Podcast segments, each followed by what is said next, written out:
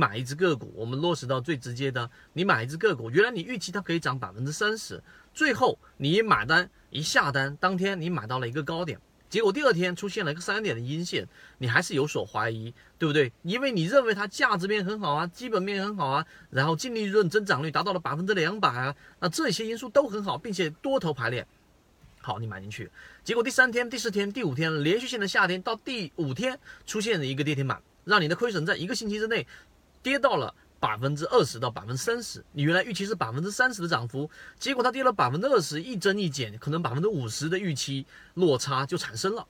那么这种情况之下呢，就会产生我们说的认知失调。那么你一定会合理化说啊，短期的调整，庄家只是打压股价而已。于是从短线变中线，中线变长线，最后变贡献。这个就是我们所说的认知失调。刚才我说楼市崩盘，为什么没有真正的那么多人去我们调侃所说的排着队去跳楼？为什么没有那么多？就是因为认知失调在发挥着我们的一个作用，我们在合理化我们的失误，合理化我们自己固有的观点。好，说完这些东西之后，我们来说怎么样去克服。如果只说这个地方就结束，那就没有任何的意义。我们该如何去克服认知失调？我们认为在交易过程当中，你需要第一要有一个标准啊，这个标准是非常非常重要的，它并且是一个非常可以量化的标准。举个例子啊，我就拿最简单的，你用 KDJ 也好，用 MACD 也好，当 MACD 出现死叉，当股价跌破均线，当然我不去考虑它的有效性，那么我一定卖股票。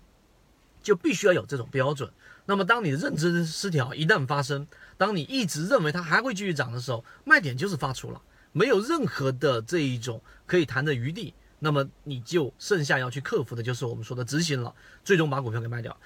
这是克服认知失调的其中一个方式，就是要有一个非常固定的标准。这也是为什么我们的完整版视频和我们每天三分钟一直给各位去讲的交易模块和建立交易系统，就有这样的一个原因。第二个必须要有一个监督系统，你自己可能交易的不是特别好，那你可以用你的这一种身边的资源，例如说你的朋友，或者说是你的这一个爱人，然后用它做一种监督啊。当然，我认为用爱人来做这个监督，一般成功率都会比较低啊，因为感性成分会比较多。但你一定要有，可以添加个人号 t a k 八九九，有系统学习专栏课程，学习不懂可以随时在圈子里面交流。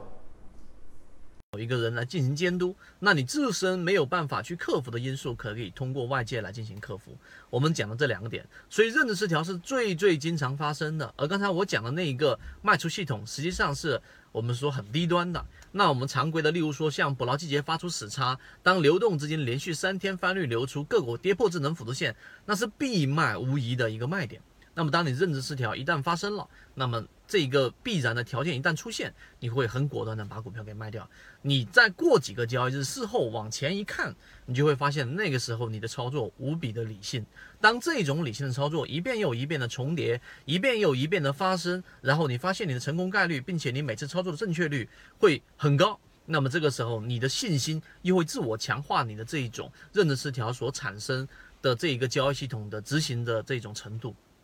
所以今天我们三分钟给各位去讲这个认知失调，希望对各位来说有所启发。无论是在生活中还是交易过程当中，认知失调非常长的这一种频繁的发生，而要解决这个问题，我们认为在交易过程当中，我们已经找到了。呃，方式，如果你想要去更多的了解怎么样去解决这一种认知失调，自己知行不合一，自己经常一卖了股票，然后呢一涨起来又忍不住追回去，当个股出现自己预期相反的方向，还执着自己的理念，导致小亏变大亏的这种问题都一直存在的话呢，先讲这么多，各位再见。